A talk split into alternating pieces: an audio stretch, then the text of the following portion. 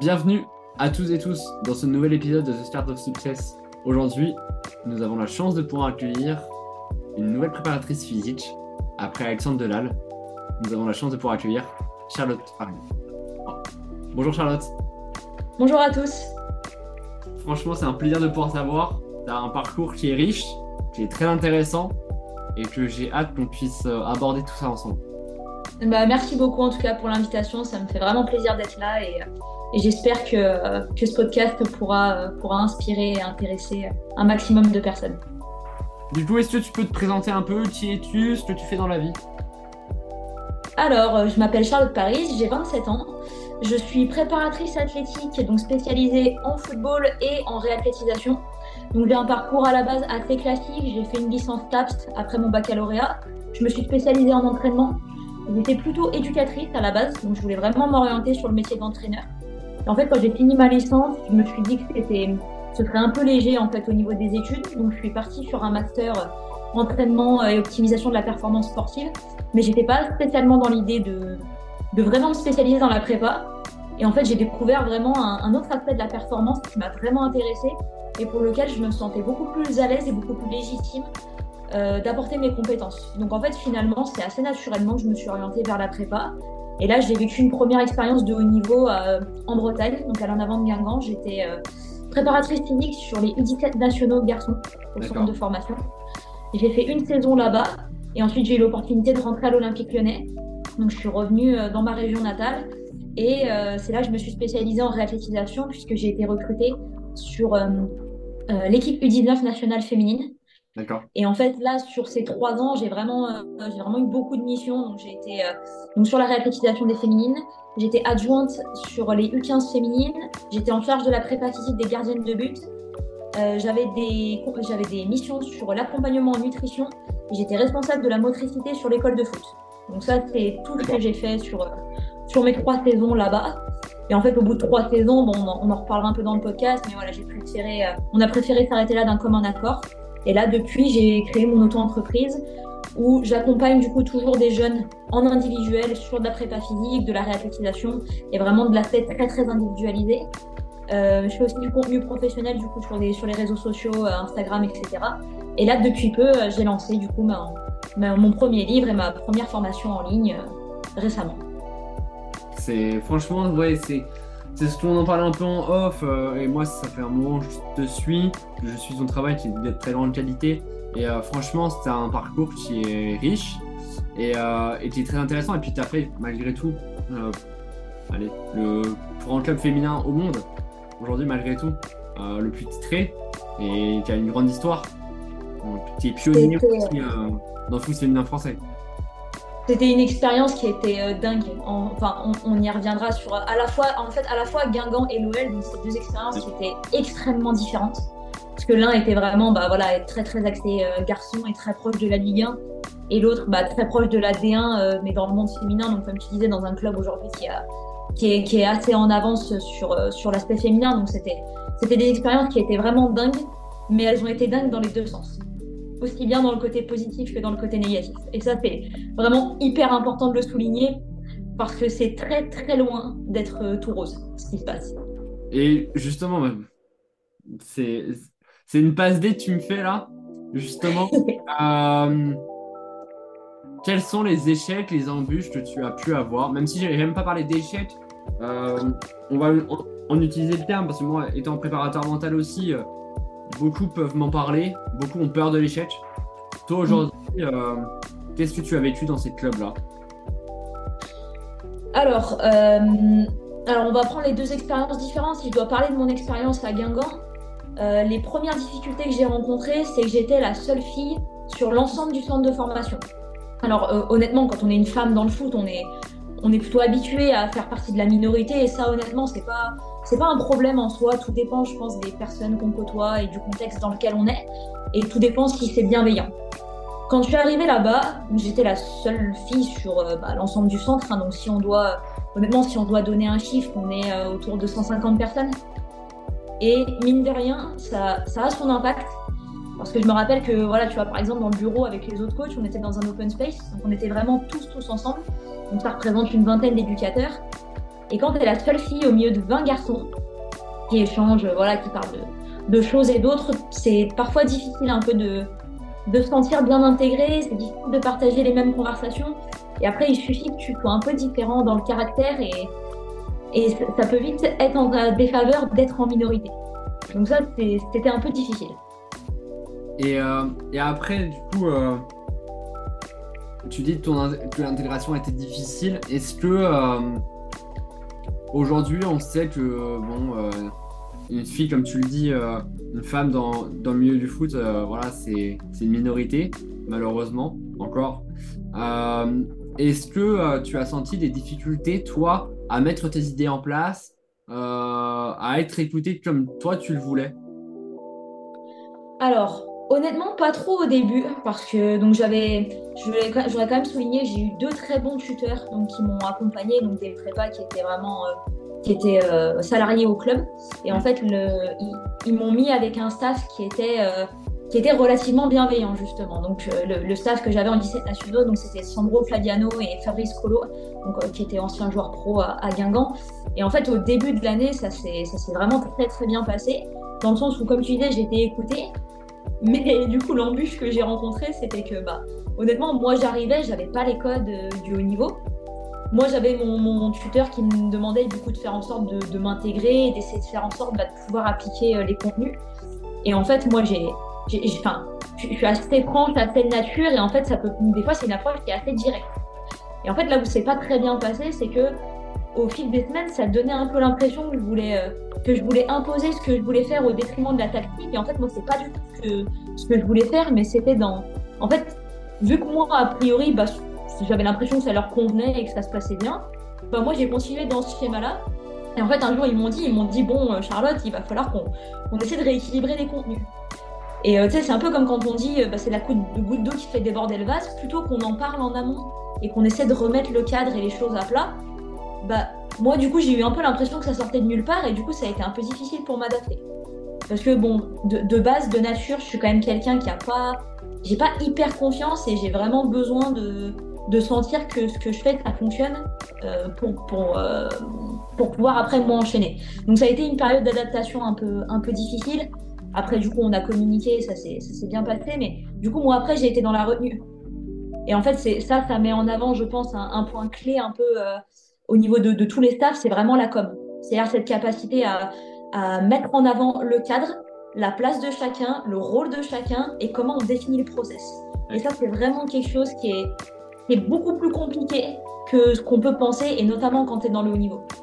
Ouais, c'est justement, euh, avant d'enchaîner avec l'Olympique lyonnais, euh, justement, toi qui arrives euh, à Guingamp, est-ce que tu avais une expérience avant ou pas, par exemple, dans un club amateur? Et, Et, du coup, qu'est-ce qui a été. Euh, est-ce qu'il y a eu ça ou est-ce qu'il y a aussi d'autres choses qui ont été compliquées à apprendre dans les codes du haut niveau, justement Parce que les nationaux, comme tu le dis, bah, beaucoup là, ils sont à quelques années potentiellement de pouvoir toucher euh, à équipe pro? Exactement. Et euh, alors, j'avais une expérience dans un club amateur. J'étais au club de chassieux dessines dans la région lyonnaise. J'avais fait quatre saisons. Et en fait, euh, j'avais fait une année de préparation athlétique sur les 18 féminines. Et honnêtement, là-bas, vu que le contexte était amateur, le coach était plus dans l'optique de se dire je vais de la chance d'avoir d'avoir euh, quelqu'un pour faire la préparation athlétique. Donc, c'était une conversation qui était très ouverte. La différence avec le haut niveau, c'est que du coup, bah voilà, ils étaient déjà un petit peu habitués hein, les garçons à avoir, euh, à avoir des stagiaires notamment qui changeaient euh, chaque année. Et en fait, si, si je devais définir euh, entre guillemets un peu les, les codes du haut niveau, c'est vraiment déjà cet aspect hiérarchique. C'est-à-dire qu'il y a le coach principal, il y a le coach adjoint, il y a éventuellement l'entraîneur des gardiens quand il y en a un par catégorie, et après il y a le prépa. Et en fait, cette hiérarchie, elle met, elle définit toute la communication qui va être en place derrière. Donc en fait, on peut se dire, bah, moi je suis prépa, mon rôle c'est de faire ça.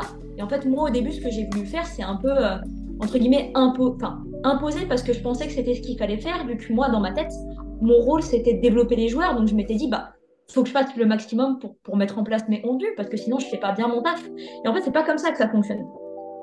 La façon dont ça fonctionne, c'est euh, tu vas voir le coach, tu lui évoques la thématique du jour, tu lui expliques ce que tu veux faire, combien de temps ça va prendre, à quel moment de la séance, et après, c'est lui qui décide s'il te dit oui ou s'il te dit non. Et en fait, c'est là qu'il faut accepter la frustration parce que s'il te dit non, en fait, pour toi, ça doit rien changer parce que tu auras fait ton taf.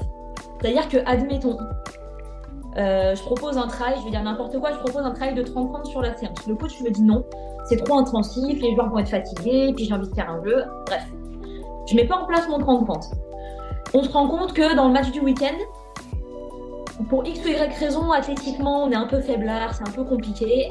Moi, j'ai mon tuteur qui me tombe dessus et qui me dit Charles, qu'est-ce qui se passe? Bah là, moi, ma seule réponse, ça doit être j'ai proposé, il a dit non. Et c'est super frustrant quand tu démarres du coup dans le haut niveau parce qu'en fait, il faut accepter que, allez, euh, une fois sur trois, et eh ben, ton travail en fait il sera pas fait ou pas fait correctement parce que c'est le coach qui a le pouvoir décisionnaire. Et, et ça, est-ce que tu sais c'est quelque chose qui est propre euh, au management français? Ou est-ce que c'est un peu pareil euh, Parce que moi j'ai beaucoup une culture anglo-saxonne. Euh, est-ce que, est que ça c'était aussi propre à Guingamp? Ou est-ce que c'est justement ça nous faire la transition après avec l'Olympique Lyonnais mais est-ce que euh, tu penses c'est quelque chose qui est plus dans quasiment beaucoup de clubs français, centres de formation, où ça se passe comme ça Je pense que c'est 95% des clubs français. En fait, je pense que le fait que le coach ait la décision, ça c'est partout pareil. Je pense que c'est même valable dans, dans les, comme tu disais, dans les pays anglo-saxons, euh, en, en Liga, tout ça. Euh, et après, sur le fait qu'on puisse plus ou moins mettre en place les contenus, je ne serais pas aussi catégorique. Je, pense qu'il y a des, des, coachs qui sont relativement ouverts. D'ailleurs, j'en ai connu un quand même à, l'Olympique lyonnais qui était assez ouvert euh, là-dessus. Mais euh, là où je pense que ce qu'on va retrouver partout, c'est ce besoin d'avoir ce côté hiérarchique qui ressort dans la communication entre le prépa et le coach. C'est-à-dire que si toutefois le coach il est ouvert, dans la façon dont on va l'amener, en tant que prépa, c'est hyper important de rester dans ce côté, dans ce rôle secondaire et vraiment d'avoir des tournures de phrases, tu vois, vraiment du style euh, ah, voilà, coach, aujourd'hui on, est mardi. En théorie, on est plutôt sur des thématiques axées euh, endurance. Aujourd'hui, voilà, moi ce que je te propose, ça dure 30 minutes. Tu me dis oui, tu me dis non, et on voit ensuite. Voilà, faut vraiment l'amener en mode proposition et surtout pas en mode frontal. Écoute, aujourd'hui, il faudrait qu'on fasse ça. Et du coup, justement, ça nous fait la passerelle euh, sur l'Olympique lyonnais. Pour toi, avant de parler euh, du plus dans les deux cas, toi, qu'est-ce qui a été euh, peut-être compliqué ton arrivée à l'Olympique lyonnais? Quelle différence aussi tu as, tu as peut-être connu avec, avec Guingamp, vu que tu n'es pas arrivé non plus peut-être dans, dans le même rôle?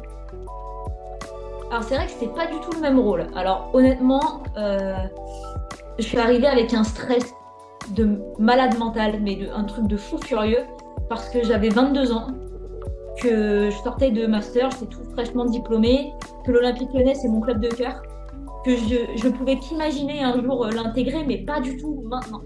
Moi, dans ma tête, c'était un club dans lequel je serais bah, plutôt à l'âge que j'ai maintenant, tu vois. Et en fait, moi, je, je visais plus petit.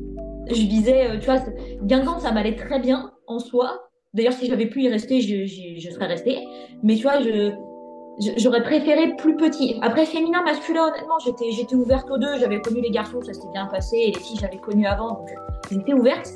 Mais en fait, quand du coup, quand l'OL m'a appelé, bon, très honnêtement, hein, l'OL t'appelle, tu, tu dis pas non. C'est, enfin, c'est, presque impossible de, de, dire non. Et surtout, moi, dans le, dans le cas dans lequel j'étais, euh, c'est assez incroyable d'avoir l'opportunité. Donc, euh, non, déjà un, trait de fou de, devoir encaisser euh, le fait de porter cet écusson-là. Et aussi parce que j'avais jamais fait de réathlé. Moi, j'étais prépa d'équipe et en fait, je fais l'entretien et on me dit juste euh, on a des besoins sur la section féminine, mais on sait pas sur quoi. Donc bon, et en fait, je m'y attendais pas du tout. Donc en fait, quand ils m'ont rappelé le 18 juin pour me dire Charlotte, tu es prise, moi j'étais euh, bah, j'étais sur un nuage et ils terminent leur phrase sur la réathlétisation du groupe U19. Ascenseur émotionnel de fou. Et là, ah mais un, un truc de fou. Enfin genre j'ai dû, j'ai dû user de mes plus grands talents d'actrice pour, pour continuer la conversation comme si c'était normal. Et en fait, je, en fait, je leur ai dit quand, euh, quand on s'est rencontrés après, franchement, je pouvais pas mentir là-dessus. Je leur ai dit, écoutez, euh, j'ai des compétences sur la prépa. Réatteler, euh, bon, moi j'ai un CV de blessure personnelle qui est long, euh, long comme pas possible, donc je, je, vois bien l'idée. Mais honnêtement, demain, vous me donnez un croisé à réathlétiser, je vais pas vous mentir, ça va être difficile. Et en fait, sur ça, ils ont été incroyables parce que parce qu'ils ont direct accepté de m'envoyer dans une formation qui m'a permis de me former. La formation d'ailleurs était géniale. Malheureusement, elle n'existe plus. Mais, mais elle, était, elle était dingue. Et en fait, sur ça, ils ont été géniaux. Donc ça, c'est vraiment un truc où je, je, peux vraiment que les remercier, c'est que ça m'a vraiment aidé. Et en fait, ça m'a... Enfin, si tu veux, quand je suis arrivée à l'OL, j'avais une double entorse de cheville, une subluxation d'épaule et un ligament croisé à gérer. Autant te dire que le stress, j'ai rarement vu des situations aussi stressantes. Donc euh, non, sur, ça, c'était vraiment bien passé. Et après, euh, oui, après, il y a eu des hauts et des bas. Et justement, quels ont été les les bas avant de, passer sur les hauts. Quels ont été les bas Parce que, comme tu dis, c'est ton club de cœur. Euh, donc, malgré tout, même si on sait qu'à haut niveau, on doit réussir à faire la part des choses, euh, là, tu as quand même un côté émotionnel qui rentre en compte. Euh, mm. pression aussi que tu te mets déjà à toi-même. Et comme tu, fois tu mets le survêt, que tu mets la doudoune, euh, bah forcément tu te rajoutes cette pression-là. Tu te dis, je, représente l'Olympique Lyonnais, il faut que je sois performant. Donc, quoi, justement, quels ont été euh, les bacs que tu as connus? Alors, euh, les premiers bacs que j'ai connus, eh ben, c'était dans, euh, dans le relationnel, justement. C'est-à-dire que, tu vois, quand j'avais fini ma saison à Guingamp, donc j'avais imprimé une partie des codes, hein, bien sûr, mais en on va pas se le cacher, en un an, tu, tu peux pas, tu peux pas tout savoir, tu peux pas tout connaître. Moi, j'étais, j'étais encore jeune. Et comme tu dis, en fait, je suis arrivée avec un tel niveau de stress et de pression que j'ai voulu bien faire. Et en fait, en voulant bien faire, j'ai montré une facette de moi qui est celle qui me fait pécher encore un peu aujourd'hui, mais une facette extrêmement émotionnelle. Et enfin, dans ce côté émotif, il y a beaucoup de, beaucoup de côté euh, euh, nature et, directif en fait qui ressortent. Et c'est vraiment loin d'être volontaire. Mais du coup en fait je, suis passée pour quelqu'un de directif alors que c'était mais, mais je voulais faire exactement l'inverse. Et en fait je suis, je rentrée en conflit avec, euh, avec des personnes notamment les responsables scolarité parce que sur mes U15 quand j'étais responsable de la prépa j'avais beaucoup de maladies de croissance donc j'avais beaucoup d'os gouttes, beaucoup de maladies sévères. Et en fait, j'ai appris qu'elles avaient 4 heures de sport par semaine au collège à se taper des séances de muscu, des burpees, des pompes et des machins. Donc moi, ça m'a fait un peu écarquiller les yeux. Et en fait, j'ai voulu voir si c'était possible de changer. Et en fait, je me suis pris une grande tarte dans la tronche où on m'a dit Mais tu te prends pour qui? T'es qui pour, euh, pour essayer de changer tout ça T'as cru que tu pouvais appeler le collège et euh, dire comme ça du jour au lendemain que les gamines ne pouvaient plus faire de sport et en fait, j'y suis allée frontale, j'ai pris une réponse extrêmement frontale. Donc voilà, j'ai rencontré un peu ce genre d'embûche. Bon, tu me diras, ça m'a extrêmement forgé. Hein, ça, c'était, ça, m'a vraiment permis après de moi d'évoluer là-dessus et d'être, mieux en capacité de gérer mes émotions.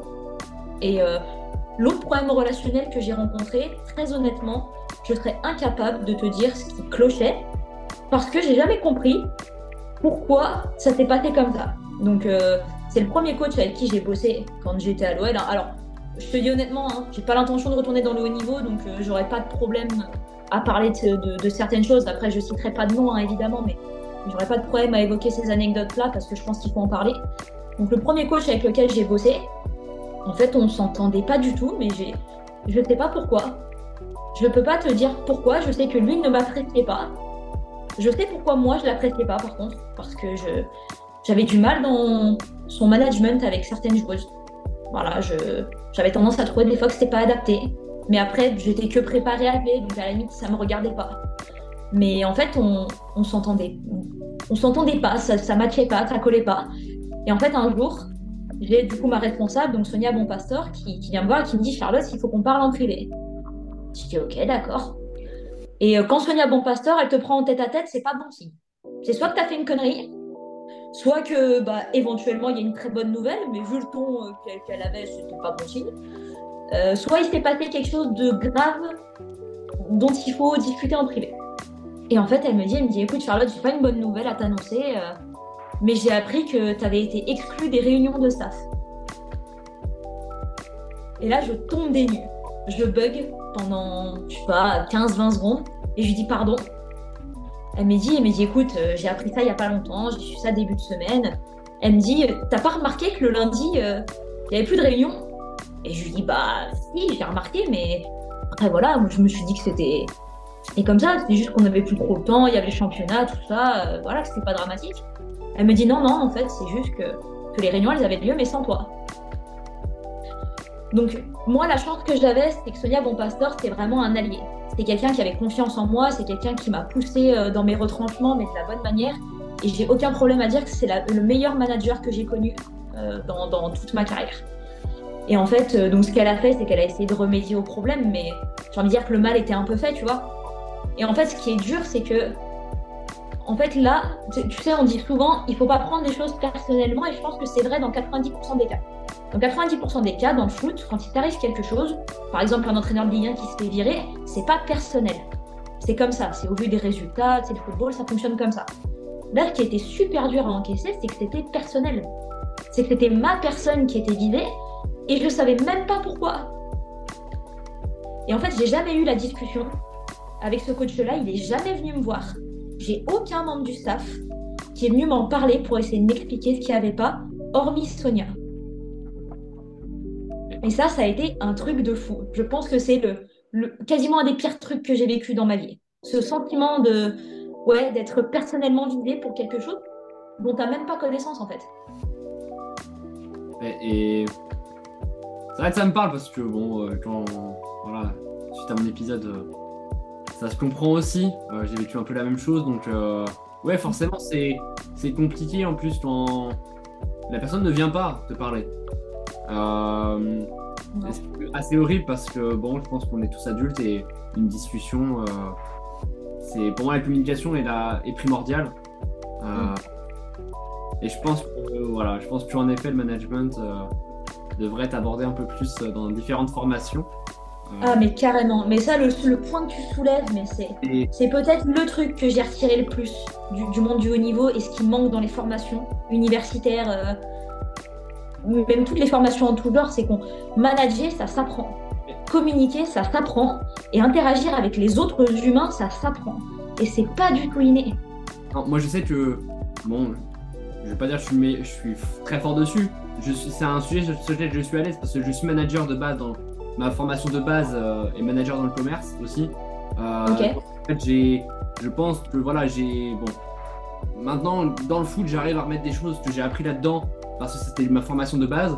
Mais en effet, dans les formations, euh, notamment du sport, euh, et même hors sport, hein, le management n'est pas assez abordé. Et je trouve ça dommage parce qu'aujourd'hui, ça détériore des staffs mm. euh, à petit ou à très haut niveau potentiel parce qu'on ne sait pas communiquer. Alors il y en a qui ne veulent pas communiquer et d'autres en fait qui ne savent pas comment s'y prendre aussi. Il y a aussi ce, ce type de personnes qui je veux apprendre à communiquer, mais je ne sais pas communiquer, donc bah, je suis maladroit dans ma façon de faire. Mais Exactement. Tout à fait. Et, en fait, tu vois, cette période-là, elle a été, euh, elle a été compliquée. Et en fait, ce qui m'a aidé un peu à remonter la pente, c'était de me rendre compte que j'étais pas la seule qui avait des problèmes. C'est qu'en fait, euh, en fait, globalement, euh, t'as quand même, enfin, j'ai pas envie de dire que t'as plus d'ennemis que d'alliés. C'est pas exactement ça mais il y a quand même beaucoup plus de personnes avec qui tu te confrontes dans les idées que de personnes avec qui tu te sens en phase. Et le nombre de staff euh, où moi j'entendais dans les bruits de couloir, parce que bon, enfin, ça je pense que tu, tu connais mieux du foot comment c'est, hein, tu dis une chose à quelqu'un, 15 minutes après, tout le monde est au courant. Et en fait, euh, en fait, tu te rends compte que presque chaque staff rencontre des problèmes euh, relationnels ou de communication de quelque manière que ce soit. Et je trouve ça je trouve ça encore plus à haut niveau. Encore plus à haut niveau. Euh, parce que, comme tu dis, as, entre guillemets, là, t'étais encore que chez les U15. Euh, quand tu montes sur les 19 nationaux, euh, etc., c'est la pression est encore plus importante. Parce que tu as des enjeux qui sont beaucoup plus importants derrière. Et donc, bah là, le coach, là, le coach dont je te parlais, c'était le coach des 19 NAS. Et, et, avec les U15, c'était avec le responsable scolarité, effectivement, que je, m'étais confrontée. Mais comme tu dis, en fait, plus tu montes euh, en niveau, plus les enjeux sont importants et plus ça va vite créer euh, bah, des problèmes euh, vraiment, vraiment complexes. Hein. Parce que du coup, il, après, dès qu'il est question d'argent, en plus de ça, si tu rajoutes l'argent, nous, on n'en avait pas. Enfin, il n'était pas question de ça. Mais oui, du coup, tu peux, tu peux vraiment. on peut qu'imaginer la quantité de problèmes qu'il y a dans des staffs de très haut niveau. Ouais, c'est vrai que. bon, sur l'épisode d'Alexandre Delal, vous avez pu l'entendre. Hein. je partage aussi sa vision. Voilà, avec ton staff, faut faire qu'un. Avec ton staff, faut faire qu'un. Et euh, si euh, s'il y a une unité qui est très forte sur le staff, euh, on n'est capable de soulever des montagnes. Par contre, s'il y a le moindre problème, et pour moi, la communication fait partie de beaucoup de potentiels problèmes, au-delà des idées, etc. Je pense que juste la communication, on ne peut pas être d'accord avec tout le monde, on ne peut pas toujours être d'accord. Voilà. mais juste confronter les idées et surtout écouter l'autre. Écouter l'autre. Tout à fait donner la chance d'être écouté et d'entendre surtout et d'accepter ce qui est remonté. Voilà, parce que quand on a un staff, on a tous des compétences, on a tous des qualités, mais on a tous aussi des, des améliorations. Et voilà, je pense qu'on a tous notre domaine d'expertise. Et ça, ça c'est important, c'est de se référer aussi aux, différents experts qui nous encadrent. Ouais, bien sûr, être capable aussi de se remettre en question, euh, même quand on est expert, parce que euh, voilà, on sait, on sait très bien que la vision des choses, elle évolue au fur et à mesure du temps et que euh, une chose va marcher pour l'un, une chose va moins marcher pour l'autre et c'est absolument essentiel. C'est ça. Et, et justement, aujourd'hui, euh, t'expliques que tu peux plus retourner euh, à haut niveau. Et moi, je t'avoue que d'un côté, ça me surprend. Aujourd'hui, avant de parler de tes rêves, de tes ambitions, qu'est-ce qui fait qu'aujourd'hui, tu te dis je veux plus de ça? pour, euh, pour, euh, pour, comprendre pourquoi j'ai plus forcément envie d'y retourner, je, vais quand même évoquer du coup bah, quelques moments aussi qui se sont bien passés parce que ça, ça, a pesé dans, ça pèse dans la balance bien sûr, mais enfin, dans l'idée, euh, moi, quelque chose que j'ai vraiment, chose que j'ai vraiment vraiment apprécié, c'est le, contact avec avec mes joueuses du coup, j'étais sur le centre de formation féminin. Et en fait, j'ai créé une relation avec euh, les différentes joueuses que j'ai connues qui est, qui est, vraiment dingue. Parce que du coup, dans le haut niveau, quand tu es salarié dans un club, tu vois vraiment les joueuses tout le temps. Et du coup, euh, bon, après, ça peut être à double tranchant, hein, ça passe ou ça casse en fonction de certaines, mais pour la plupart, c'était toutes des super gamines qui étaient des, jeunes filles en fait comme les autres, qui avaient des rêves, qui avaient des espoirs, qui avaient besoin d'être accompagnées et qui en fait se sont retrouvées jetées dans un monde où en fait moi des fois je, des fois, je m'identifiais un peu à elle parce que j'avais l'impression de vivre un peu la même chose, tu vois. Enfin, c'est pas parce que tu portes l'étiquette OL que t'es plus humain. C'est pas parce que tu joues à l'Olympique Lyonnais que tu n'es plus une ado euh, en crise qui a des besoins. C'est pas parce que t'es prépa à l'Olympique Lyonnais que tu dois, euh, pour réussir et, être dépourvu de toute humanité, pour euh, soi-disant bien représenter les cutons. Et en fait, du coup, j'avais un peu peur de ça au départ, et en fait, j'ai découvert des gamines qui étaient bah, qui, avait, qui étaient très humaines, qui étaient toutes des jeunes filles super avec qui j'ai gardé des, vraiment des bons contacts et des top relations. Et c'est vraiment le, la chose numéro un que je ressors de mon expérience du haut niveau. La deuxième, c'est que j'ai rencontré d'autres staffs, d'autres entraîneurs, éducateurs et managers qui étaient incroyables. Et heureusement qu'il y en a. Parce que si aujourd'hui l'Olympique lyonnais fait encore partie du top 3, euh, quasiment européen ou du top 5, malgré tout, c'est pas pour rien, c'est qu'il y a bien des personnes qui sont, euh, qui sont à leur place là-bas. Et en, enfin, j'ai vraiment rencontré des gens, donc euh, s'il y en a deux, enfin, si je dois en citer trois, euh, je citerai du coup Sonia Bonpastor, donc actuelle coach de la D1 féminine, qui est, je pense, la meilleure personne que j'ai connue euh, au niveau humain, mais aussi en termes de compétences. C'était une manager hors pair qui savait, qui savait écouter se remettre en question, et avec qui moi j'avais un caractère compatible parce qu'elle aimait qu'on lui rentre dedans. Elle aimait qu'on lui dise non, là je suis pas d'accord avec ce que tu dis, je vais te montrer pourquoi. Donc ça, c'était absolument, enfin, c'était vraiment top. La deuxième personne, c'est Cyril Dols, entraîneur 15 euh, de l'OL depuis presque 30 ans, qui est euh, à la fois, je pense, l'entraîneur le plus dur que j'ai jamais vu avec ses joueurs et qui est capable d'être la personne la plus humaine possible. Et quand tu demandes aux joueurs de l'Olympique lyonnais s'ils doivent citer un entraîneur euh, qui les a marqués, c'est lui. Donc c'était, c'est une personne avec qui tu peux échanger, parler de tout et qui est ouverte à tous les sujets. Et la dernière personne, c'est Nadie Déran. C'est le responsable de la cellule d'optimisation des habiletés mentales. Moi, honnêtement, Nadie, je peux presque dire qu'il m'a sauvé la vie. parce que j'allais le voir dans son bureau presque toutes les semaines à un moment, euh, tellement ça allait pas. Et qu'en fait, il m'a aidé vraiment dans cette idée de prendre du recul, d'être capable de communiquer avec les gens en essayant de mettre vraiment tout ce qui était factuel sur la table, euh, d'essayer de laisser de côté les jugements euh, et de comprendre qu'il fallait s'enrichir des autres pour avancer. Donc c'est ces, rencontres-là ont, vraiment été incroyables et bah voilà, ça fait partie aussi un peu de mes regrets, c'est-à-dire que c'est des personnes que je côtoie toujours un petit peu mais moins. Donc c'est vraiment des choses que je ressortirais. Et la dernière chose, c'est euh, bah, les compétitions. Même si moi, je faisais de la réathlée, euh, j'avais, je pouvais accompagner le staff U19, notamment sur les gros matchs. J'ai vécu euh, une finale de championnat de France U19 contre le Paris Saint-Germain où on perd 2-0 à la 62e minute et où on gagne 3-2 à la 94e, on est champion de France. Euh, j'ai vécu euh, des déplacements, euh, des déplacements à Guingamp, des déplacements au PSG, à Montpellier, un peu partout où tu crées vraiment des liens. C'est des déplacements sur deux jours. C'est intensif, c'est long. Dans l'émotion, c'est des trucs de fou. Mais ça te, ça, te forge en tant qu'humain et ça te fait vraiment vivre des, des, émotions de fou. tu te dis, j'ai eu un, un petit peu, j'ai eu un petit peu ma part dans, dans ces émotions-là que tu partages après avec les joueurs, avec le staff. Donc c'est c'est vraiment ces moments-là que je ressortirai du haut niveau. Et ce qui fait que pour autant, malgré tout ça, j'ai pas envie d'y retourner. C'est parce que malgré tout, j'en ai trop souffert. C'est que je pense qu'avec la personnalité que j'ai, c'est un peu à double tranchant. Donc, euh, je pense que tu vois, pour les joueuses, j'étais quelqu'un qui, qui, était un soutien pour elles parce que j'étais peut-être plus compatissante et plus dans l'empathie, peut-être plus à leur écoute aussi. Mais par contre, j'étais trop émotive. Moi, je, je, vivais trop mal certaines décisions et j'avais beau essayer, j'arrivais pas à prendre du recul. Moi, quand je sentais que j'étais euh, exclue ou moins intégrée, après, pour le coup, encore une fois, j'étais pas la seule, hein, c'était les, les filles, d'une manière générale, où on l'était moins. Moi, ça me touchait trop. Ça me touchait trop, ça me faisait trop de mal. Et, euh, et en fait, sur la fin, ce qui s'est passé, c'est que euh, un, des coachs avec qui j'ai travaillé, euh, on était vraiment en décalage euh, humainement.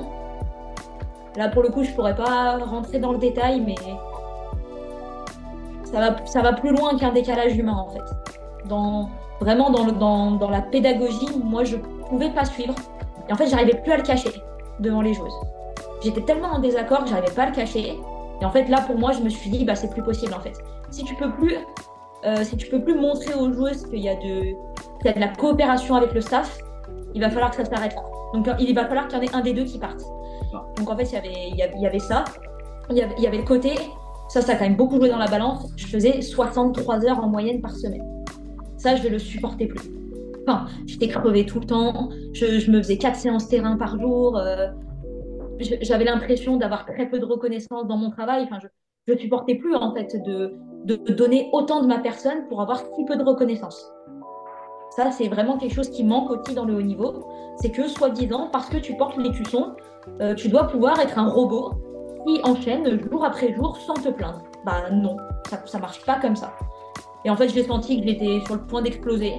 Donc, euh, ça ne servait à rien. Enfin, je me suis dit que ça ne servait à rien. Il fallait que je reprenne du temps pour moi, que je m'épanouisse. J'ai rencontré quelqu'un aussi qui a fait que euh, bah, j'avais plus les mêmes envies aussi. J'avais envie de me consacrer à ma relation perso et j'avais plus envie d'être en déplacement tous les week-ends. Et je savais que si je repartais dans un club de haut niveau, honnêtement, hein, j'ai la, la D1 féminine de Reims qui m'a contacté à ma sortie de l'OL. J'aurais été célibataire, j'y serais allée. J'aurais retenté le coup parce que j'avais plus, j'avais pas trop d'attache et parce que j'y serais retournée avec cet espoir permanent de me dire ce sera pas pareil là-bas.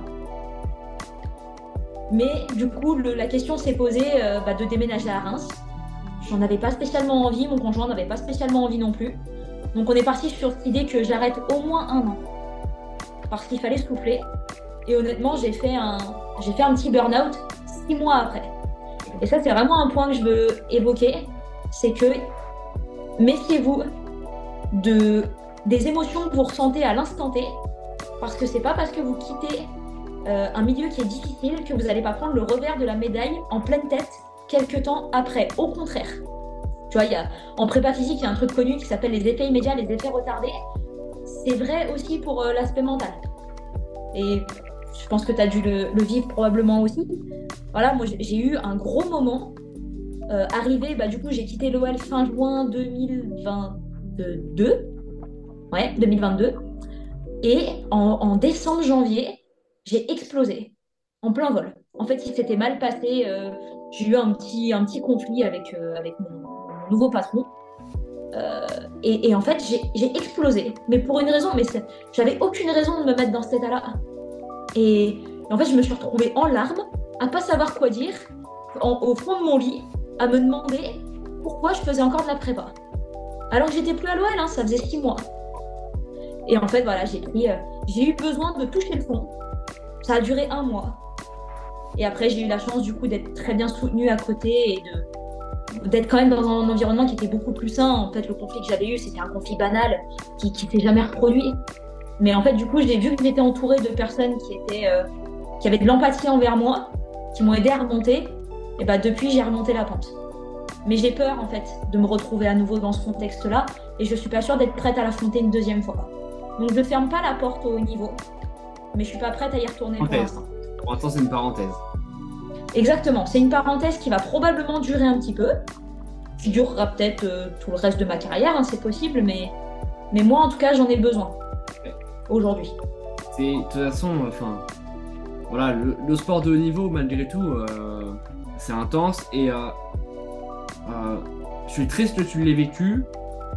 Je suis content aussi que tu en parles de la santé mentale parce qu'aujourd'hui, bon, ça prend un peu plus de place aujourd'hui, je pense, dans la société dans laquelle on est. Mm. Mais je trouve qu'on n'en parle pas encore assez et peu importe au niveau ou pas au niveau, dans le milieu du sport, pas milieu du sport, euh, tu peux aussi représenter une super marque euh, dans d'autres secteurs d'activité, euh, d'autres enseignes. la santé mentale est primordiale. Elle est primordiale. Il faut qu'on s'y retrouve. On ne peut pas juste représenter une enseigne, une, une, entité, voilà, parce qu'elle est magnifique de nom. Et en fait, tout simplement pas s'y retrouver et exploser à un moment donné. C'est pas possible. Faut que. C'est bien quand tout est réuni pour performer à tous les niveaux. À la fois en étant fier pour l'entité que moi je, défends, voilà, peu importe milieu du sport, pas milieu du sport, euh, et en étant bien dans ma tête et dans ma vie privée. Parce que voilà, c'est notre milieu professionnel n'est pas euh, notre vie non plus. C'est une parenthèse. Ça fait partie de notre vie, mais c'est pas, euh, c'est pas 99% de notre vie. Exactement. Et c'est pour ça, tu vois, là, je, je pense qu'aujourd'hui, pour le haut niveau, il existe trois types de personnes. Il existe les personnes qui vont qui sont probablement très humaines et qui sont arrivées dans le haut niveau pour une raison, qui vont voir un petit peu tout ce qui va pas et qui vont être en capacité de fermer les yeux.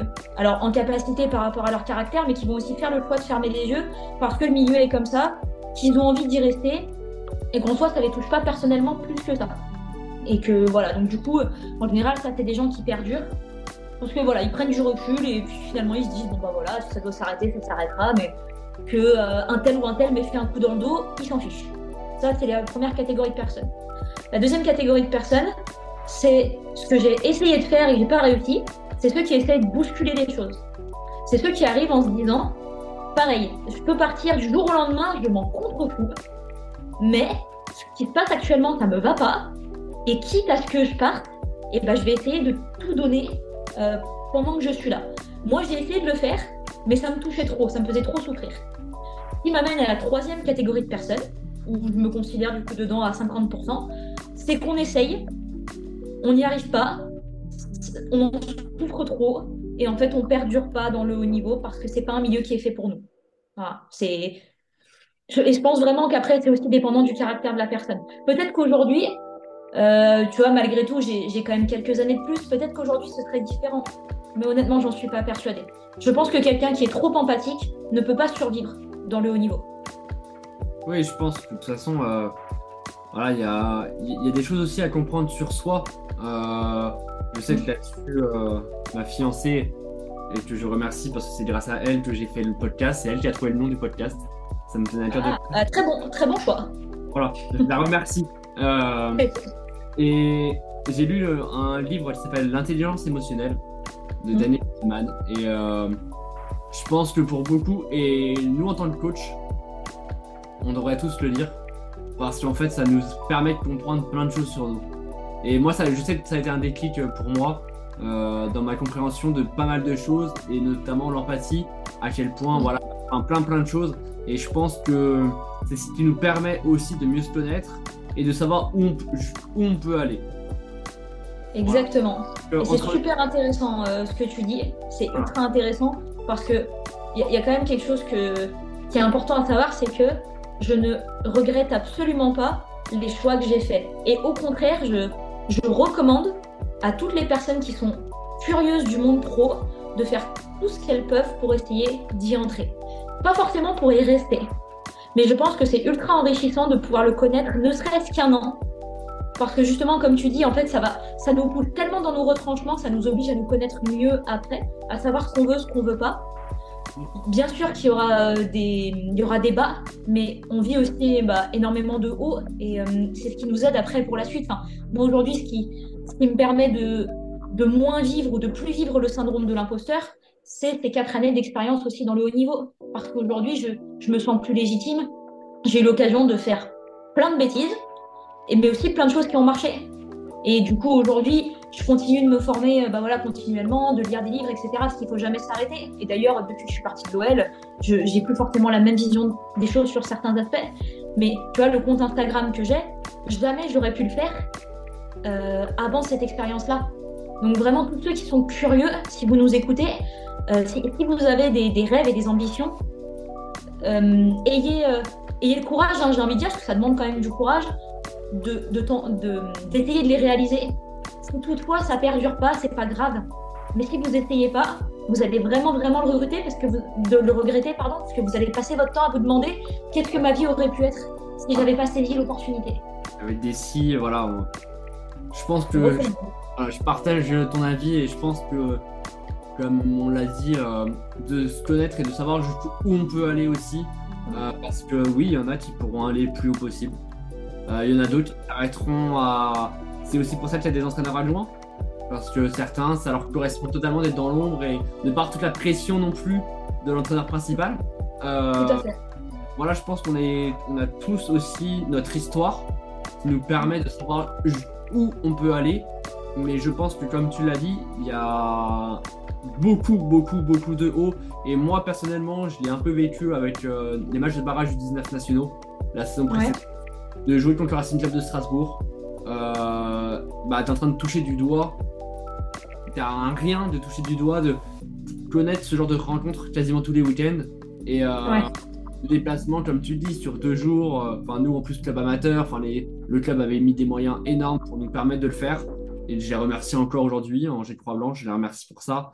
Euh, c'était tout simplement hors norme. Donc, je me doute que quand tu le vis tous les week-ends, quand tu, comme toi, hein, tu es champion de France, bah, ça me fait penser un peu à, à Capucine que j'ai eu dans les podcasts, qui m'avait dit J'étais nutritionniste adjointe euh, de l'équipe première. Euh, je m'assois sur mon petit banc au vélodrome et en fait j'entends tout le monde chanter et j'en ai des frissons.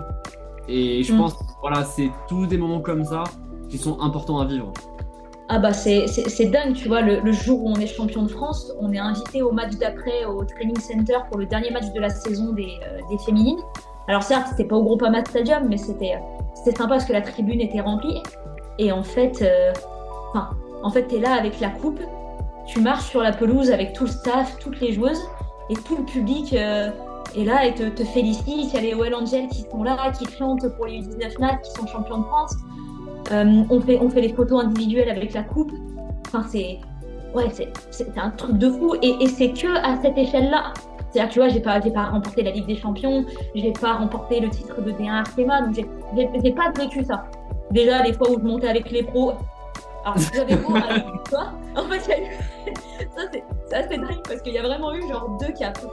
Il y a eu le premier cap où il a fallu euh, s'adapter au contexte de l'académie. Donc, il fallait euh, réussir après à encaisser cette pression-là. Et je dirais qu'au bout de 3-4 mois, tu arrives à, te dire bon, bah, ok, c'est bon, euh, maintenant, bon, t'enfiles le survêt et puis tu vas bosser. Et, tous les jours, tu vas pas regarder les cuissons en te disant oh là là, je suis à l'OL, il faut que je fasse bien les choses. Au bout d'un moment, tu arrives à, l'ancrer.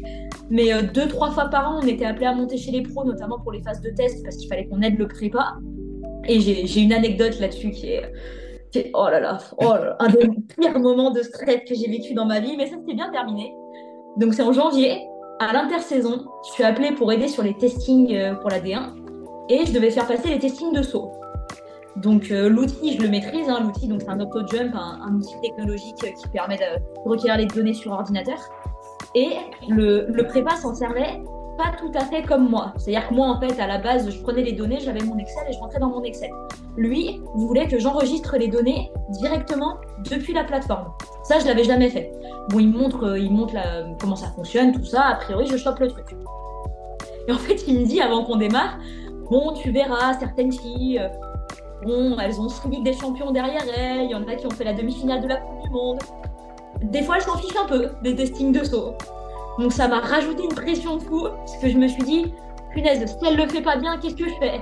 Je lui dis quelque chose, je lui dis rien. Euh, si c'est Amandine Henry qui est en face de moi, est-ce que j'ai la légitimité de lui dire, euh, dis donc, ton CMJ, il est pas ouf là quand même hein? Donc bon, ça c'était. Enfin, tu vois, tout s'est mélangé dans ma tête. Bon, au final, ça s'est bien passé parce qu'elles ont toutes globalement joué le jeu. Mais euh, il y en a quand même une ou deux où, voilà, je m'étais dit après, bon, ok, je vois ce qu'il voulait dire. et euh, bon, bah voilà, quand t'as, quand Wendy Renard qui arrive, euh, qui fait son test de saut, enfin, tu vois, c'est, un, c'est un, truc de fou. Il y avait Amandine Henry qui est passée derrière, Delphine Cascarino, tout ça. Enfin bon, je l'ai, je l'ai fait passer. En plus, j'ai le photographe qui est là, qui m'a fait des photos de ouf. Enfin, ça, j'en garde un souvenir de dingue. Et en fait, je finis les tests, je vais pour enregistrer les données et je les retrouve plus. Genre, un truc de fou. Je rallume le logiciel et je les trouve pas. Je cherche partout. Je, cherche dans les fichiers et je me dis, oh putain, je l'ai pas enregistré, je sais pas ce que j'ai fait. Et du coup, je l'éteins le logiciel, je rallume et en fait, je les avais pas enregistrés au bon endroit. Mais je les ai retrouvés. Mais je te jure que j'étais là en train de, j'étais en train de marcher dans la salle de muscu, de faire les 100 pas. Romain, le prépa, il était en train de finir les tests euh, sur le terrain et j'étais là, oh, comment je vais faire, comment je vais faire, comment je vais faire? Et là, je retrouve les données. Et en fait, bon, bah, j'ai pas du tout réussi à cacher euh, le fait que j'avais eu peur de les avoir perdus, hein, parce que j'étais rouge comme une tomate et que je transpirais comme pas possible. Donc il arrive, il me dit, bah, Charlotte, ça va? Et je lui dis, ouais, c'est bon, ça va, ça va, ça va. Donc bon, je lui ai pas dit, mais je pense qu'il avait compris. Et au final, ça s'est bien terminé.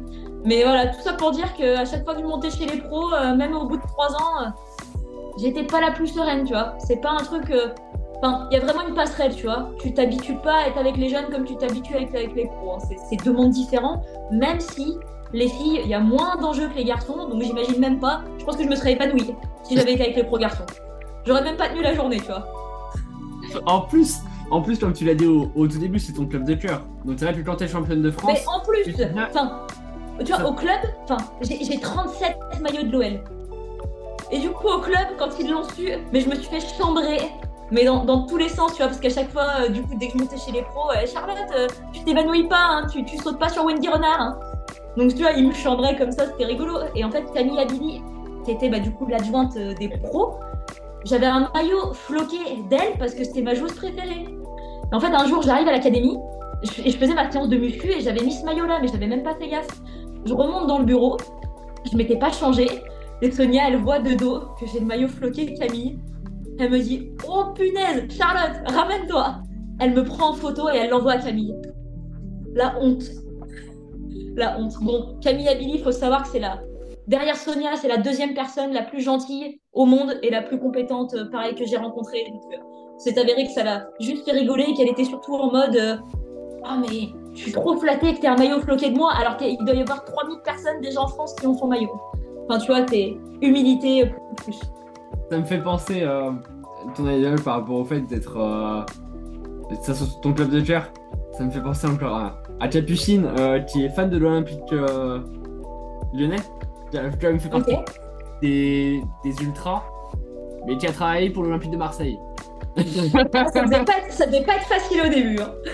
Donc, c'est vrai, quand on, en a parlé, c'était assez drôle. Euh, toi, justement, aujourd'hui, tu l'as dit à ton entreprise. Ouais. Euh, tu as sorti ton, ton, ouvrage, donc on peut retrouver euh, voilà, aussi chez Amazon en e-book et en livre physique. aujourd'hui, toi, quelles sont tes, tes ambitions, tes rêves, les objectifs que tu as? Alors, l'objectif, euh, c'est. Hum, alors, ça peut, paraître, euh, ça peut paraître un peu étonnant, mais je pense que c'est dans le courant de la génération. Mais c'est vraiment, tu vois, de continuer à développer un peu ce que je fais sur les réseaux sociaux. C'est-à-dire qu'aujourd'hui, enfin, moi, j'ai créé les réseaux sociaux, je suis essentiellement sur, euh, sur Instagram. le but, c'est de, de donner de l'accès à de la connaissance et à de la compétence par d'autres moyens que ce qu'on a actuellement. Et notamment sur la prépa, un petit peu sur l'entraînement, mais voilà, sur la prépa, sur la réacré. Parce qu'aujourd'hui, on y a. Enfin, des, livres, il y en a un petit peu, des formations, il y en a un petit peu, mais ça reste très difficile d'accès.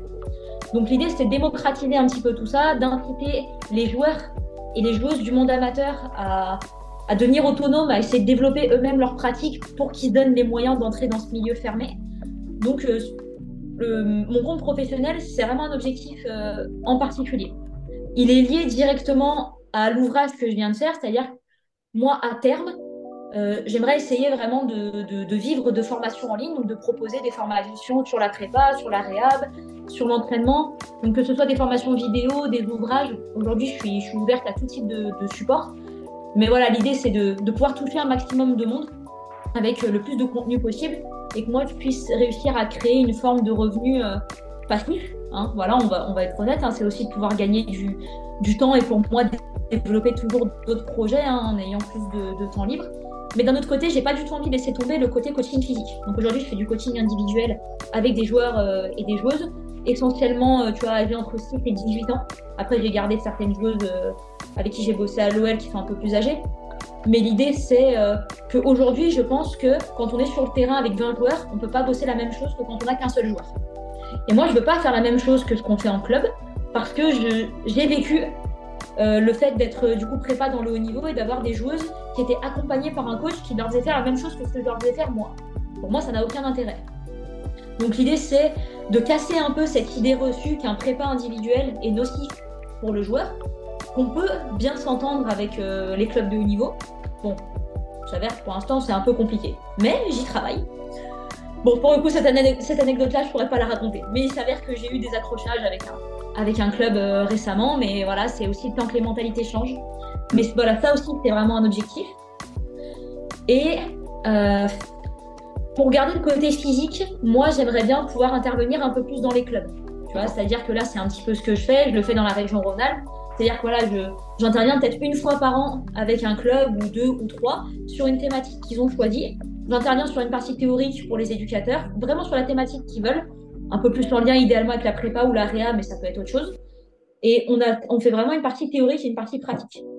Donc euh, voilà, bah, la partie théorique, parce qu'il faut, je pense qu'il faut passer par les concepts et les fondamentaux. Et la partie pratique, avec vraiment euh, le fait de réinvestir sur le terrain, soit avec des joueurs, soit avec les éducateurs euh, eux-mêmes, et pouvoir bah, voilà, cibler quelque chose qui, qui, est un aspect à améliorer, et que moi je puisse aider ces clubs-là ponctuellement dans leur développement. Et ça, l'idée à terme, c'est de pouvoir potentiellement le développer bah, sur la France entière. Tu vois, là, je, vais pas mal sur la région d'Amiens, où on met en place des, moi, je mets en place des stages performance. Donc, c'est dans un double objectif. Le premier, c'est de développer euh, le football féminin sur la région d'Amiens, parce que du coup, bah, il y a le club de l'Amiens SC, mais autour, c'est un peu compliqué. Et l'autre côté, c'est d'être capable d'essayer d'apporter un maximum de compétences auprès des éducateurs des petits clubs et d'essayer de leur dire bon bah voilà moi aujourd'hui j'interviens mais si demain vous voulez faire un stage bah moi je vais essayer de vous donner un maximum de clés pour vous permettre d'organiser aussi des très bons stages performance avec des contenus qu'on voit pas forcément énormément, des choses plus précises, peut-être plus axées sur l'individuel, avec voilà des, des, apports supplémentaires, on va dire. Voilà un petit peu euh, l'objectif. Après, tu vois, là, je suis sur la région lyonnaise. L'objectif, c'est d'y rester parce que bah, c'est ma région natale et parce que bah, mon entreprise est en train de se développer là-bas. Mais euh, à terme, avec mon compagnon, on n'est pas, on n'est pas fermé à bouger.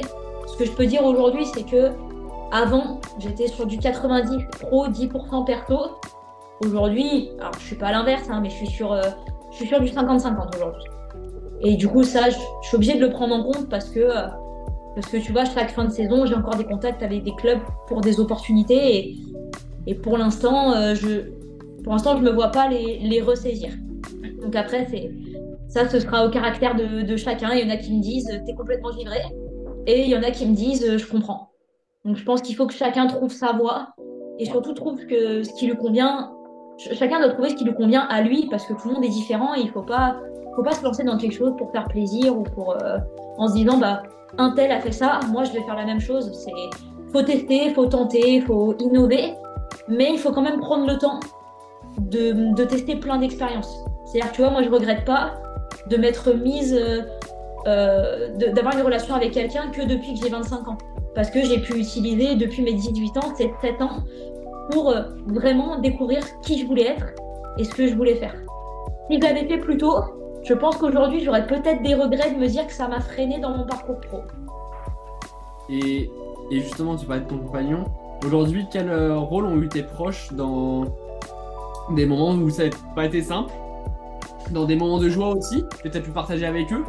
Euh, quel rôle ils ont eu Et en fait, et aussi quel rôle ils ont eu quand tu as dit que tu voulais aller viser le haut niveau Alors, euh, alors on s'attaque à un morceau qui est euh, pareil, c'est 50-50. Donc c'est-à-dire que à la base, le monde du sport faisait pas forcément, était pas forcément le milieu dans lequel ma famille voulait, dans voulait que j'évolue. Pas parce qu'ils n'aimaient pas ça, mais plus parce que c'était un milieu qui était assez fermé. Et du coup, j'ai dû batailler un petit peu pour rentrer en licence. Mais j'y suis arrivée. Ensuite, j'ai dû batailler un petit peu quand j'ai évoqué la question du haut niveau. Parce que quand je suis partie en Bretagne, bah, il fallait que je parte à 800 km. Ça, ça a été un peu compliqué. Euh, donc là, j'ai bataillé très fortement. J'étais, en fait, d'un côté, ils voulaient me soutenir parce qu'ils comprenaient que ça comptait pour moi, et puis d'un autre côté, ils avaient peur que je me casse la figure. Parce que vu qu'il y avait peu d'élus, en fait, tu vois, je, sais maintenant avec le recul que c'était pas contre moi, c'était c'était vraiment pour, pour, euh, pour me protéger. Mais d'un autre côté, pour moi, c'était super difficile en fait à encaisser à l'époque parce que j'avais l'impression qu'on me mettait tout le temps des bâtons dans les roues et que j'étais obligée d'aller contre, constamment contre l'avis de, de ma famille. Mais du coup, ça, a eu un aspect positif où ça m'a vraiment donné confiance à moi parce que du coup, j'étais sûre de ce que je voulais faire, tu vois. Le fait d'être capable de m'opposer à leurs décisions, ça montrait aussi que je me sentais prête euh, et que j'avais vraiment envie d'aller découvrir ce milieu-là. Donc on va dire que jusqu'à la fin de mon master, le soutien il a été mitigé. Et euh, en plus, voilà, j'ai vécu la séparation de mes parents pendant que j'étais à Guingamp. Donc ça a été une, période aussi un peu compliquée et ils avaient leurs problèmes à gérer. Donc on va dire que en termes de soutien, ça n'a pas été l'année la, plus facile pour moi. Mais euh, ça a pas mal changé quand je suis revenue. Donc en fait, quand j'ai eu l'opportunité de revenir, bah forcément, ma famille était, contente puisque j'ai toute ma famille quasiment dans la région. Euh, donc voilà, ça, a été un peu un soulagement pour eux que je revienne. Et surtout quand ils ont su que j'avais un contrat. Et en fait, tout s'est un peu inversé à ce moment-là. C'est-à-dire que quand j'ai eu l'opportunité d'être salarié, bah, tu vois, j'ai vraiment senti que bah, eux, ils étaient un peu libérés d'un poids. Puisque voilà, j'avais. Enfin, non seulement je faisais partie. Euh, alors, et. Enfin, voilà, c'est. Je, je, vais essayer de le dire enfin, plus en, pour, essayer d'être factuel, c'est que j'avais la chance de faire partie des, des 40 prépas français qui étaient salariés. Euh, donc voilà, pour eux, voilà, c'était un soulagement. Et à partir de là, ils m'ont vraiment soutenu. Mais euh, du coup, ils, étaient, ils avaient même un peu peur, tu vois, parce qu'ils voyaient bien le nombre d'heures que je faisais, mais ils voyaient bien que d'un autre côté, ça me plaisait beaucoup. Donc ils, m'ont soutenu dans mes choix. Ils ont, ils ont été présents euh, quand ça allait pas, vraiment. Et ils ont jamais été en mode il faut que tu partes. Il y en a aucun, oh, tu aucun de mes deux parents m'a dit il faut que tu quittes l'OL. Ils, ont été, euh, ils ont été présents en me disant écoute, il faut que tu fasses attention à toi, il faut que tu te préserves, il faut que tu réfléchisses. Mais cette décision, c'est moi qui l'ai prise. Donc euh, ça, pour le coup, j'ai vraiment apprécié parce que eux, ils ont vraiment passé un cap euh, là-dessus. Et à partir de là, ils m'ont toujours soutenu dans mes choix. Et c'est un peu comme si le fait d'avoir été à l'OL, ça avait débloqué quelque chose, comme si ça leur avait envoyé le message ok, maintenant, quoi qu'il arrive, elle va s'en sortir. Et du coup, peu importe la décision qu'elle prendra, on la soutiendra dans ses choix. Et, est-ce qu'aujourd'hui, du coup, tu as des modèles, toi, qui t'ont inspiré ou qui t'inspirent encore aujourd'hui? Que ce soit dans le milieu de la prépa physique, euh, qu'il soit autre? Est-ce que tu as des personnes qui te. Oui, autre. Au-delà du cercle proche, famille, des, voilà, des personnes que tu peux connaître ou juste des modèles Alors, euh, dans, les deux modèles un peu que je vais citer, je, vais quand même citer mes parents parce qu'ils ont ils ont un vécu qui est assez particulier. Ils ont. comment dire tu vois, ils, se sont séparés tardivement, mais ils ont un parcours de vie qui a été vraiment difficile chacun pour eux. Et en fait, quand on. Enfin, on aurait pu avoir une enfance extrêmement difficile, euh, mon frère et moi. Et en fait, on a eu une, enfance extrêmement heureuse et c'était vraiment délicat parce que mon père était très jeune. Euh, il, avait, il avait 17 ans quand moi je suis née. Donc en fait, il, nous a élevés très jeunes et on a, eu, on a eu une éducation et une enfance qui a été extrêmement heureuse et, je pense vraiment bonne. Donc en fait, pour, pour moi, c'est des, des, modèles, mes parents, dans le sens où ils ont réussi à faire quelque chose que peu de couples auraient réussi à faire. Et aujourd'hui, ils arrivent à entretenir une, une, relation très très stable qui fait qu'ils s'entendent encore bien. Donc je, les citerai eux, euh, vraiment dans ce qu'ils m'ont apporté. Je vais citer mon conjoint parce que je pense qu'il est quand même patient dans le fait de me supporter dans le quotidien parce que j'ai quand même mes défauts. Je suis quelqu'un de très perfectionniste qui, bah, comme on l'a dit, hein, quand même, qui est beaucoup dans l'émotion, donc qui est capable de, de très bien vivre les choses comme de très mal les vivre. Et en fait, il est d'une patience incroyable avec moi, il me soutient dans ce qu'il fait, enfin dans ce que je fais, pardon. Et, euh, et tu vois, quand j'ai eu la proposition de Reims, il était prêt à m'accompagner. Si vraiment je lui avais dit que c'était le job de mes rêves, il serait venu. Donc je sais que, que je peux compter sur lui euh, pour, pour, vraiment m'aider dans tout ça. Et après, si je dois donner des modèles un peu plus dans le côté pro, je vais citer Alexandre Delal. Parce que j'ai bah du coup en plus c'est tu vois c'est top parce que j'ai la chance de le côtoyer et on va normalement travailler ensemble dans, dans pas longtemps donc ça c'est top enfin moi c'est quelqu'un j'ai grandi euh, avec lui dans mes études et et, euh, et c'est un plaisir de bosser avec lui maintenant. C'est quelqu'un qui a fait plein de choses qui a démocratisé la prépa physique dans le foot qui a créé des ouvrages. D'ailleurs je dois avoir 4 ou 5 de ses ouvrages dans mon placard. Et qui m'a aidé à, à me découvrir une passion dans la prépa. Euh, je vais forcément citer Sonia Bonpastor. C'est une obligation. Parce que euh, parce que c'est quelqu'un qui qui pour moi est l'exemple parfait pour enfin qui est le, mélange parfait entre le top manager et euh, vraiment le très haut niveau de compétence. Tu vois, toujours dans l'humilité. Donc ça c'est top. Et après je vais citer Camille Abili pour mon exemple en tant que que joueuse parce que moi du coup je, suis passionnée de foot hein, depuis toute petite. J'ai pratiqué pendant pendant plus de 10 ans. Euh, et, je vais quand même citer Zidane aussi, parce que euh, j'ai un modèle féminin, j'ai un modèle masculin.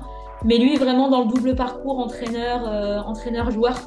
Joueur parce que c'était encore pour moi aujourd'hui, il est dans le top 3 des plus grands joueurs de l'histoire. Et parce que je regardais tout le temps ses vidéos, parce qu'il m'a donné envie de jouer, enfin, il me donnait envie d'aller jouer sous la pluie. Et je sais que maintenant, j'aime plus ça. Donc, je me dis, quand j'étais petite, il m'avait vraiment inspiré quand même. Et parce qu'en tant qu'entraîneur. Comment Vous êtes passé par la Bretagne, ça t'a. Ouais, c'est ça. Alors, faut pas croire, c'est un mythe de croire qu'il pleut tout le temps en Bretagne. Il pleut souvent, mais il fait gris. Qu'est-ce qu'il fait gris Par contre, c'est un truc de fou, c'est monochrome là-bas. Faut pas avoir peur du bicolore. Mais euh, non, Zidane pour son parcours d'entraîneur, parce qu'en fait, très rapidement, il a réussi ce que les entraîneurs n'ont jamais réussi à faire. Et en plus, j'ai une anecdote sur lui c'est que Sonia Bonpastor m'a raconté un jour qu'elle était à l'INF Clairefontaine en train de passer ses diplômes avec Zinedine Zidane, qui passait ses premiers diplômes d'entraîneur, qui devait faire une, MSP, donc une mise en situation pédagogique. Il devait animer une situation avec des U13, les U13 de l'INF, et qu'il était terrifié. Elle m'a dit, mais c'était un truc de fou quand je vois comme il est maintenant. Il était, il était terrifié de devoir parler aux joueurs, de devoir euh, animer, de devoir donner des consignes. C'était pas du tout quelqu'un qui avait cette, euh, cette présence pour parler. En fait, il, dégageait quelque chose dans l'attitude, mais il n'était pas du tout, euh, en fait, il n'était pas du tout à l'aise avec les mots et l'utilisation du verbal et du non-verbal. Donc en fait, quand elle m'a raconté ça, je me suis dit, waouh, mais c'est un truc de fou en fait. Enfin, c'est ce genre d'anecdotes qui te font dire, mais en fait, tu peux faire tout et n'importe quoi. Si tu crois que tu te donnes les moyens et que tu peux t'entourer des bonnes personnes, tu peux, tu peux tout faire. C'est un truc de fou. Bah, franchement, incroyable. Merci. Merci beaucoup Charlotte pour ce tournage, vraiment. Avec plaisir. Merci à toi pour ton invitation. C'était vraiment, euh, vraiment plaisant de pouvoir reparler de tout ça.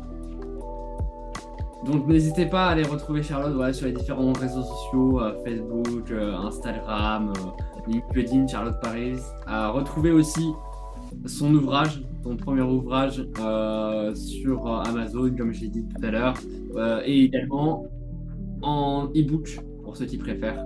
Mm. Euh, c'est ça, je te remercie. Franchement, n'hésitez pas. Merci, merci beaucoup. Merci à toi. Je vous souhaite à toutes et tous une très bonne fin de journée ou une très belle journée en fonction de l'heure à laquelle vous nous écoutez. Et je vous dis à très vite pour de nouvelles aventures. À bientôt. Au revoir.